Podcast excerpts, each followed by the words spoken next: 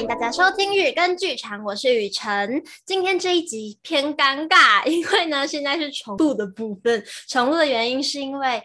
上个月我很白痴的忘记按了录音键，所以呢，和 Judy 的第一集非常多有趣的关于自由潜水的故事就被我这样 sayonara 啦，也非常 sorry。对，因为那时候还有旨意，哎。对耶，播出的时候观众可能还对，好神好奇妙，有一种多重宇宙感觉。是这一集播出的时候，大家觉得子毅还在，但是我们录音的时候，其实子毅已经撒由那拉了。我们现在是第二，因为第二季的录制时期，但是今天也没有找子琪一起来，所以就是只有我跟 Judy。然后大家听到下一集就会发现，哎，好神奇哦，怎么有三个人这样子？好，奇妙状况。那我们再度欢迎 Judy。Hello，大家好，我是 Judy。一、一、一、一，哎，真的是多重宇宙哎！现在想起来，就到时候大家听的时候，一定就是一头雾水。如果有看那个《妈的多重宇宙》，应该会觉得能理解，可以，我可以。我非常抱歉。你有看吗？还没看，很好看，是不是？我跟欧阳一起看。欧阳，你们班有一个欧阳，我我我们班有一个欧阳，对，我是女欧阳。然后我跟我很好的朋友去看。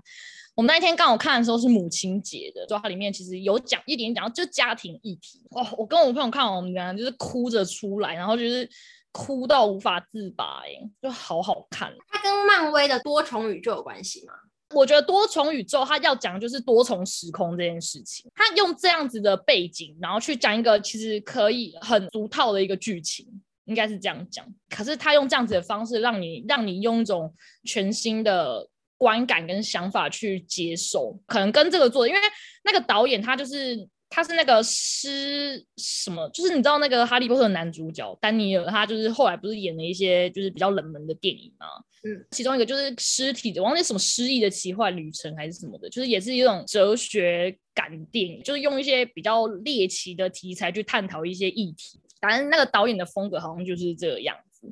所以我觉得蛮有趣的，真的可以看。就是你看电影的那个九十分钟吧，就是你会觉得有一种很全新的观感体验。然后可是讲的又是一些很棒，然后我们很常忽略的一个话题，或者是很容易觉得很普通的话题。你很会推荐作品诶、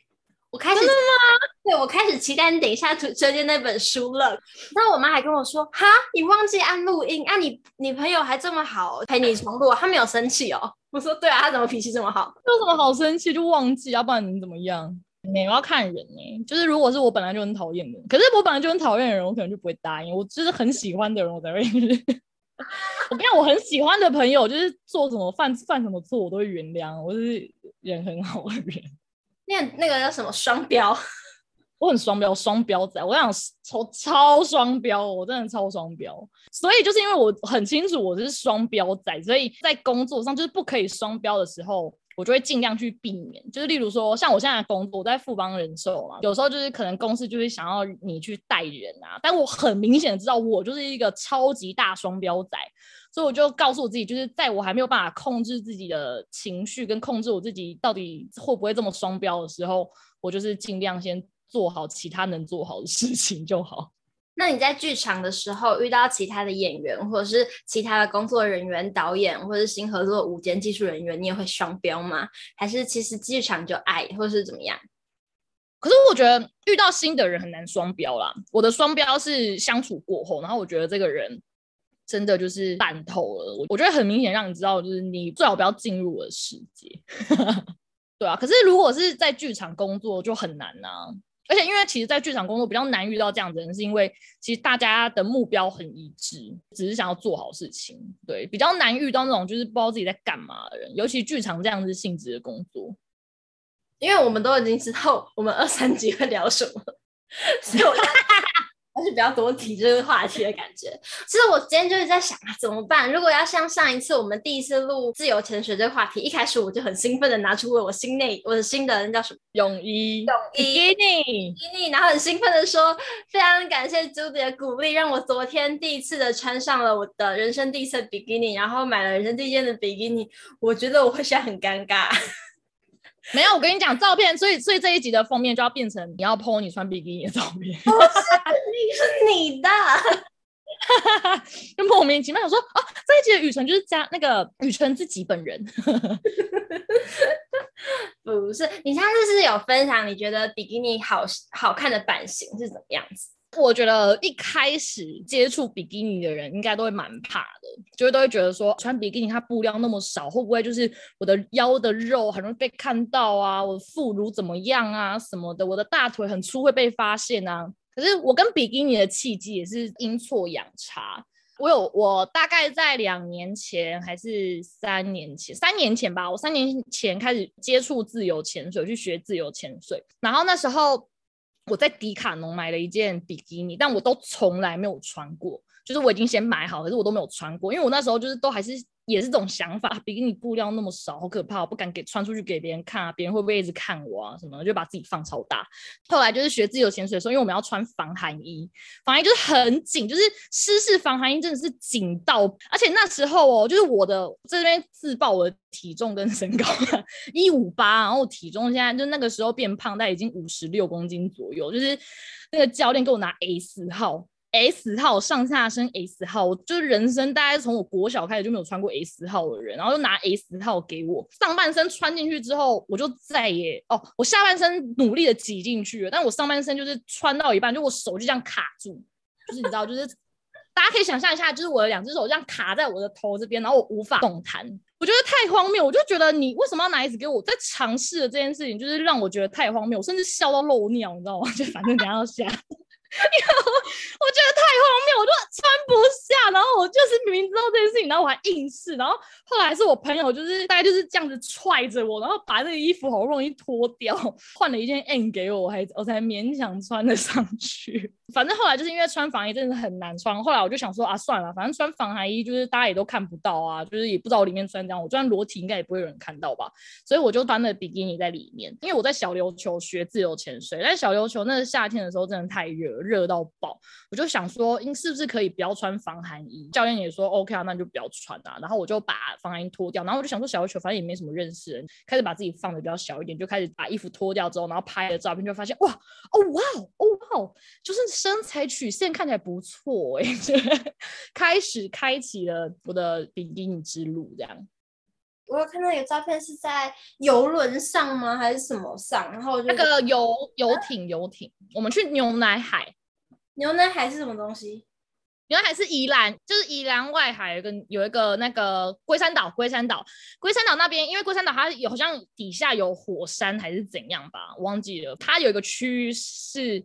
有硫磺会喷上，就是有，就算有硫磺，然后所以那个地方呈现的海的颜色是有点像牛奶的颜色，大家都会说那边是牛奶海。包了，我们就跟一群朋友包了两艘船，大概二十几个人就去去牛奶海玩这样。然后牛奶海，我们就是在牛奶海看海，然后我们去龟山，就龟山岛的尾是牛奶海，然后我们游到龟山岛的头去潜水，这样也是自由潜水。对，就是会自由的潜水玩自由潜水，但是因为我们去租的那个船啊，就是他们会有一些 SUP 啊，然后跟一些就是例如他会放那个浮板上面，你就可以玩那些浮板啊，所以就是会自由潜水就玩自由潜水，就是很就是其实就是有蛮多好玩的东西。你可以在那边，你也可以不用自由潜水，你就是在那边浮潜也可以。他们就是把你放在某个区域，然后让你玩一两个小时。这是什么天堂？这天堂哎、欸，真的是天堂，超赞的。那牛奶海它白白的话，会不会那个视野？是比较视线吗？对，它就是拍照很好看，可是它其实看到的东西很模糊，加上那个海其实味道不怎么样，就是毕竟它有硫磺，所以它的味道其实就下去人就，而且因为那边水母很多，就是有些人去拍照片起来，其实他全身都被扎的都是那个水母的痕迹，就是会很痛。水母不是会有毒吗？因为水母有分，就是蛰了会死，跟蛰了会痛但不会死的，但那边就是蛰了会痛但不会死的。但就是你会痛，大部分的水母是这样，可是就是尽量还是不要被水母知道，因为有时候我们人就是我们可能遮一两遮几下就是还好，可是有时候可能一次很大量，就的确会有一点危险，然后有可能会引发过敏反应，就是要看每一个人的体质不一样，好可怕，突然觉得海里很可怕，海真的蛮可怕啊，但是也蛮好玩，就是你会觉得有很多未知的东西。我下礼拜要去玩 SUP，我好期待哦！我我去我要去日月潭，很棒哎。嗯，下礼拜假日吗？对，可是我有点害怕，因为是礼拜六，所以不知道人会不会很多。我是日出团，嗯，感觉蛮多的。可是你们有很多人一起去吗？没有，就是四个人，不知道会不会很多其他人。有可能哦，有可能，因为现在还不能出国，所以其实国内旅游的人用蛮，你真的蛮多的。对啊，你刚刚说被水母蛰，你之前是不是有跟我说过有个地方是有很多很多水母，然后你可以跟水母一起潜水还是游泳之类的？其实你不会想跟水母一起潜水，因为其实水母那个蛰到真的很痛，要电到它接触到，比如它会粘在你皮肤上啊，好可怕！所以。对，所以有的时候一一被蛰，你可能就是这边就是一条，然后就是红的，就有点像是那个蟹足肿那种感觉。那你说国外那个很多水母的湖是怎样？帛琉的那个湖，它其实就是它那个水母湖，是因为它原本是在海里面，可是因为地壳隆起的关系，然后那个湖就是被提上来，它就没有跟海连在一起了，所以它就有点是独立的变成一个湖，因为没有天敌了嘛，所以它就不需要去毒，就不需要有毒性啊，不需要去蛰猎物啊或者什么的，所以它就开始慢慢的演变成是无毒的状态，就是蛰了也不会痛。所以如果下去的话，就很多人都会到那个水母湖去游泳，可是水母其实真的非常的脆弱，你可能。因为自由潜水的蛙鞋很长，你可能踢的一个能动力就把水母踢破了，所以去那边潜水就是要很小心，就是你的你的动作不能太大，不然你会让那边水母死掉很多。就是而且那个帛琉，我觉得帛琉很棒的是，他们好像有限制人数进去，也可以把那边管制的蛮好的。总而言之，就是那边是一个无毒的水母湖，但是大部分你在台湾的海域遇到水母都会蜇人。你有被水母蜇过？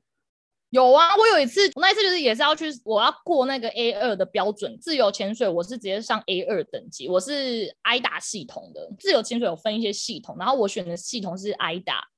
然后 AIDA 一是体验潜水。体验潜水就是可能给你好像三个小时，我好像几个小时的课程，然后大概让你了解一下这个东西是什么，然后带你去体验潜水，就一天就结束。但是 A 二开始就是呃初阶潜水，然后你就是开始会，你就是上三天的课，然后会上比较深的一些概念啊，然后接下来你就会有要过考试啊，可能你需要平潜四十米啊，然后是四十米吗？来看一下。哦，平游两百米啊，然后你的就是你的，你要要考笔试，笔试要七十五分以上啊，然后你要静态闭气两分钟，然后你动态平潜，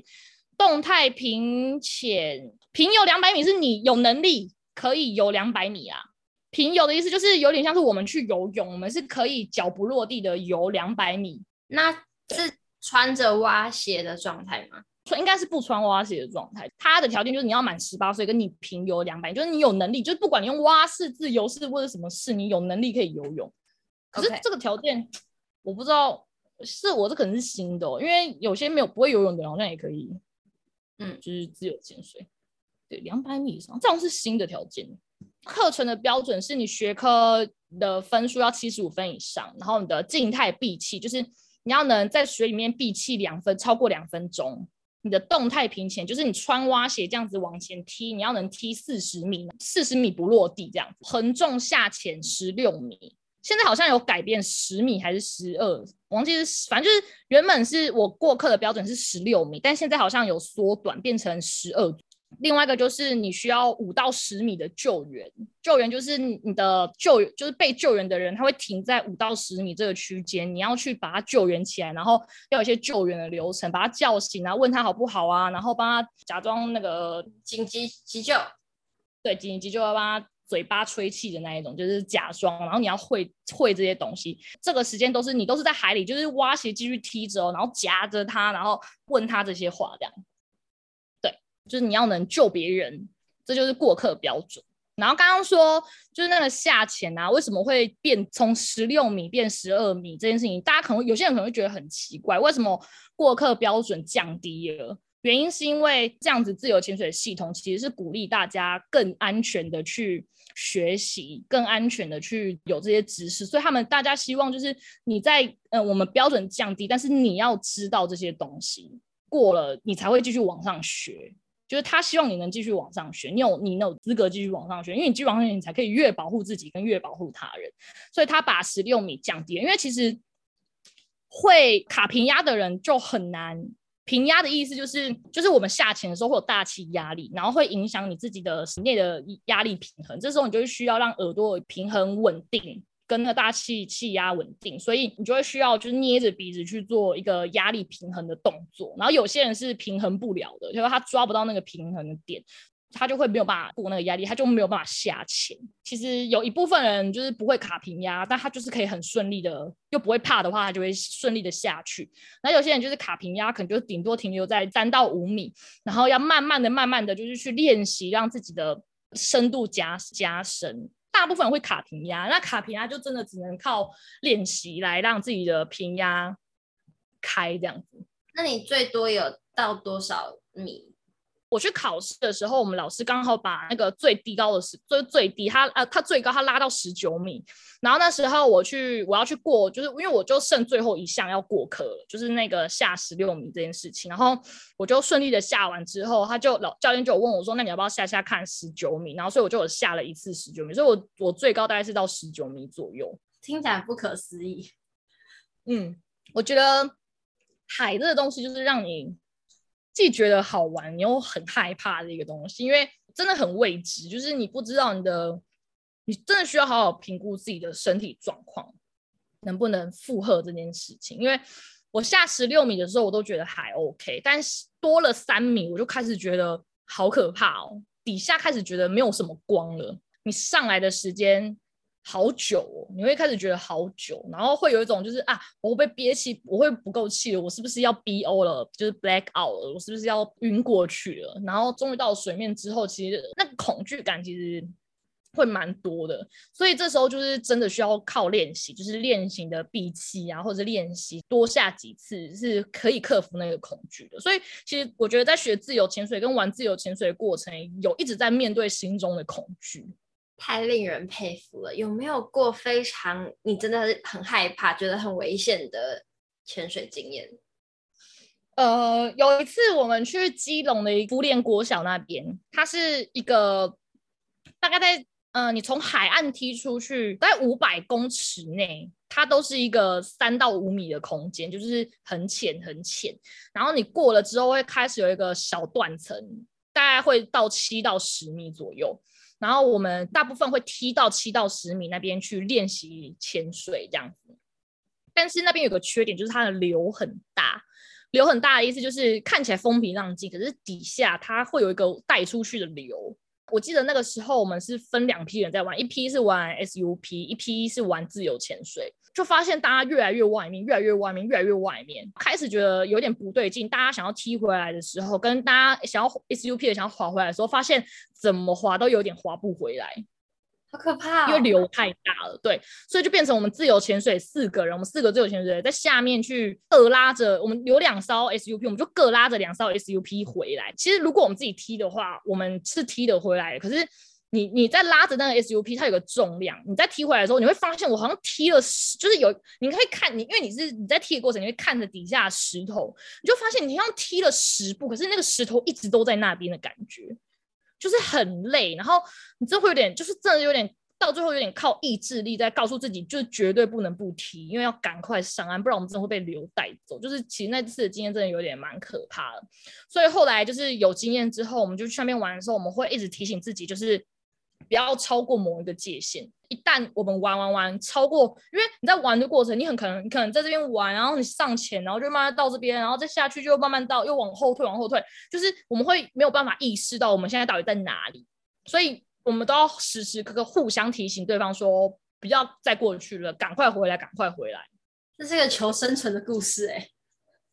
对啊，然后不然就是有一次，就是你刚下过雨，然后我们去也是基隆那边，基隆有一个地方我忘记叫什么名字，有个类似小峡谷的地形，它就是有先有一个有点有一个地方就是被礁石围起来，那边就很安全，就是小朋友下去都很安全的，因为浪不会打进来的地方。但是你你在游出去，你游到那个外礁的地方的时候，有一个地形是自由潜水的人蛮喜欢去那边，因为它有一个类似小峡谷地形，就是它会有一个马上下切的地方，然后它。如果有阳光的话，照下去其实很像，就会蓝蓝的，很像某一个蓝洞，就是会很漂亮，拍照起来很漂亮。所以玩自由潜水的人都会知道这个点。可是我们那天去的时候，就好像那刚下过雨，或者是正要下雨的时间，那个浪就是是这样棒这样打上来的。因为尤其是这种么字形的峡谷，它的浪打上来的时候，其实那个感觉更明显。它的浪是就是会像 hiu hiu，就是在用摇的，用摇的浪真的超可怕的。然后那时候就是我们就在评估要不要下去。然后因为我跟另外一个玩自由潜水的朋友就是 Kara，我们。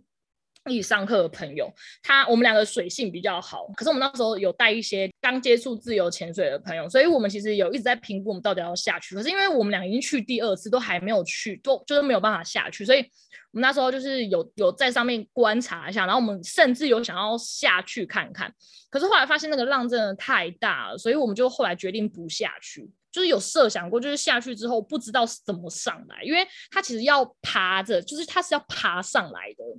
它本身就有一定的危险性的，尤其是礁石，它总是会有一些牡蛎啊，就是一些贝类啊、刺刺的东西，其实是很容易刮伤的。所以我们后来就是决定不下去。可那时候就是有个阿超不怕死，他就是直接跳下去，然后你就感觉这阿北就是好像一直在被淹没的那种感觉，真的感觉超可怕的。我后来就赶快就走掉。我想说那阿阿北应该可以自立起，就讲不听啊，就是我们在旁边一直讲说就是不要下去，不要下去，但是阿北就直接跳下去。子毅说：“山永远都在，所以海永远也都在。”没错，在这里跟各位就是想要挑战这些极限运动的朋友，不管任何运动。就是你真的要很能评估自己的能力。我觉得学自由潜水有一个很重要的点，就是你要学习去知道自己到底什么时候可以，什么时候不行，然后接受这样子的自己。有些人他可能就是可能就是就像好，我们以卡平压这件事情来讲，有些人不卡平压，那他当然自然而然他就的确不需要花太多的时间就可以完成这件事情。可是有些卡平压，你就不要硬下去，因为你卡平压，你硬下去，你耳朵可能甚至会流血啊，然后你可能就有一阵子不能玩水啊，就是所以评估自己的身体状况其实是很重要的。自由潜水这么危险的运动，你的家人会担心吗？你一直在从事这项危险的运动。其实因为我从小的时候，我其实我爸爸就很喜欢带我们去海边，所以。我一直对海都有一种既既陌生然后又熟悉的感觉。可是小时候爸爸带你去海边，当然不会把你。爸爸是去海边钓鱼，他他其实不太会让你靠近海，因为我爸钓鱼的地方通常都是浪比较大的地方，那那边才有鱼，所以基本上我们也不会下水玩。所以其实我算是一个从小到大就蛮意识到海是一个要小心的地方。我觉得家人当然还是会担心，就是我妈妈还是很会很担心，就是我为什么要一直去海边之类的，为什么要去玩潜水？可是我就有一直跟她讲说，我有学安全的知识，然后跟我很怕死，所以我一定会保护我自己，我连受伤都很害怕，所以。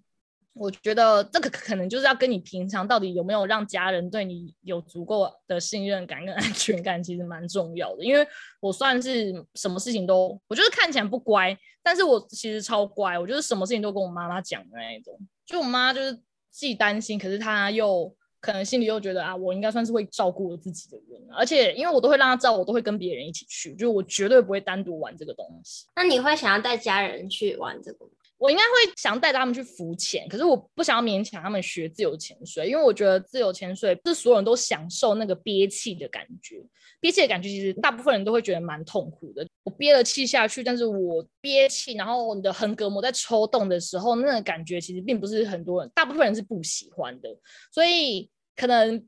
潜水大部分人都还是会接触，就是有带着氧气罩那种深潜。自由潜水其实可能接触过的人。并不会真的，我觉得会少部分会一直想要玩潜水的人，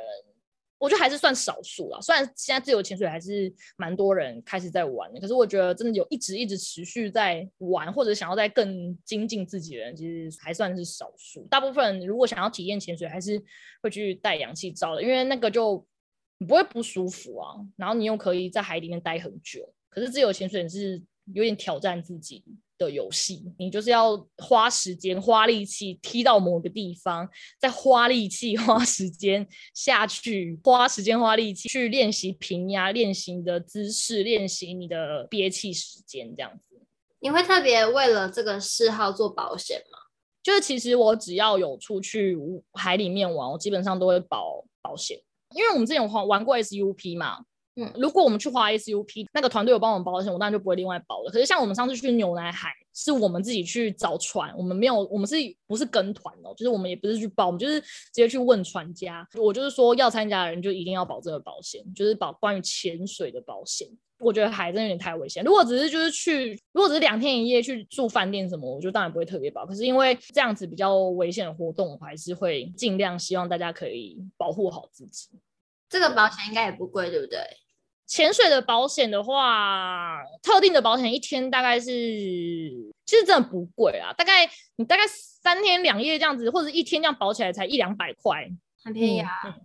对啊，你花个一两百块在这个东西，而且你这样提醒我，因为我这礼拜要去小琉球，忘记保保险。对，啊，好好，你要去小琉球，你要去，哎，你你也去过小琉球了？对，我上一次学在小琉球，可是我其实还没有真的认真的去玩过小琉球，因为我上一次去三天，但我三天几乎有大半的时间都在学潜水，所以没有什么时间去好好在那边就真的是玩。所以这一次才是真的放松的去玩，这样、哦、是不是？台湾就是小琉球、绿岛这几个地方。对，台湾的潜点其实好像在国际上蛮有名，尤其是绿岛或者是兰屿。为什么这次不去绿岛？嗯、因为预算，而且因为我要顺便回南部啊，就我是屏东人，所以我想说顺便回屏东工作。我去玩三天，我就会回屏东三天，就已经顺便啦。我我以为离岛都是一样的。你去小琉球，你的船票才三百多块，但你去兰屿或绿岛，你的船票在三千多块左右来回。真的假的？哦，我我真是真是完全不知道哎，原来如此。对啊，所以你去蓝屿或绿岛，你的预算大概拉在一万块左右。你去小琉球，从台北的话，台北出发就会比较贵一点，因为还要高铁，就可能也是大概五五到七千。那个南部的呢，就是垦丁那里。以前听人家说有被破坏，还是你有去那里潜水过吗？我也有去恒春潜水过。其实被破坏来说是还好啦，但的确那边的游客会比较多一点，就是玩这些水上设施的游客会比较多一点。可是会玩自由潜水的人其实比较少会去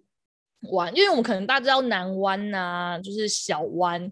可是自由潜水可能会去找别的点，然后或者是出海。可能也是包船出海去看一些沉船啊，或者是一些点是会去可以去的。呃，我觉得恒春也蛮好的，恒春也很就是恒春也蛮多地方可以去的。南部就是很多珊瑚。你有在沉船里面游过？我没有哎、我还没去过沉船哎、因为沉船都要踢比较远，然后深度比较深，可能会落在十六到二十米左右。可是因为，呃，我目前还没有跟到，就是要去出海的船。我身边的朋友也不是，其实我身边就大概真的就是我跟 Kara，我们两个可以比较稳定的下潜到比较深的深度，但是其他人都还大概落在五到七米左右。听说小琉球有海龟，是真的吗？小琉球海龟真的是 number one 第一名。那里面会有海龟在旁边？嗯，对，就是例如说我们会到美人洞。还是花花，反正就美人洞嘛，那边好像就是就是很多海龟，就可以你如果有空拍机的话，你就是光空拍你就可以可以看到一只一只的海龟，就是绵延不绝的海龟。可能海龟就都习惯自由潜水的人是或者玩水的人，所以他们不怕人。可是千万不能碰到海龟，一碰到海龟就是罚几万，所以真的要小心。有时候海龟会来撞你哦，所以你就要赶快闪。而且我看就是影片，有人就是宠物沟通师，就是有跟海龟沟通。那海那些海龟觉得就是人类很怕他们这件事情很好玩，所以就会想过来撞，就很白目。有些白目，小琉球的乌龟有点白目，会来撞。这集居然可以停在可爱又淘气的这些气人的海龟，也是蛮 令我觉得惊讶的。那我们今天很开心，Judy 原谅我错误，陪我重录完这一集。谢 谢 Judy，谢谢大家，拜拜，拜拜。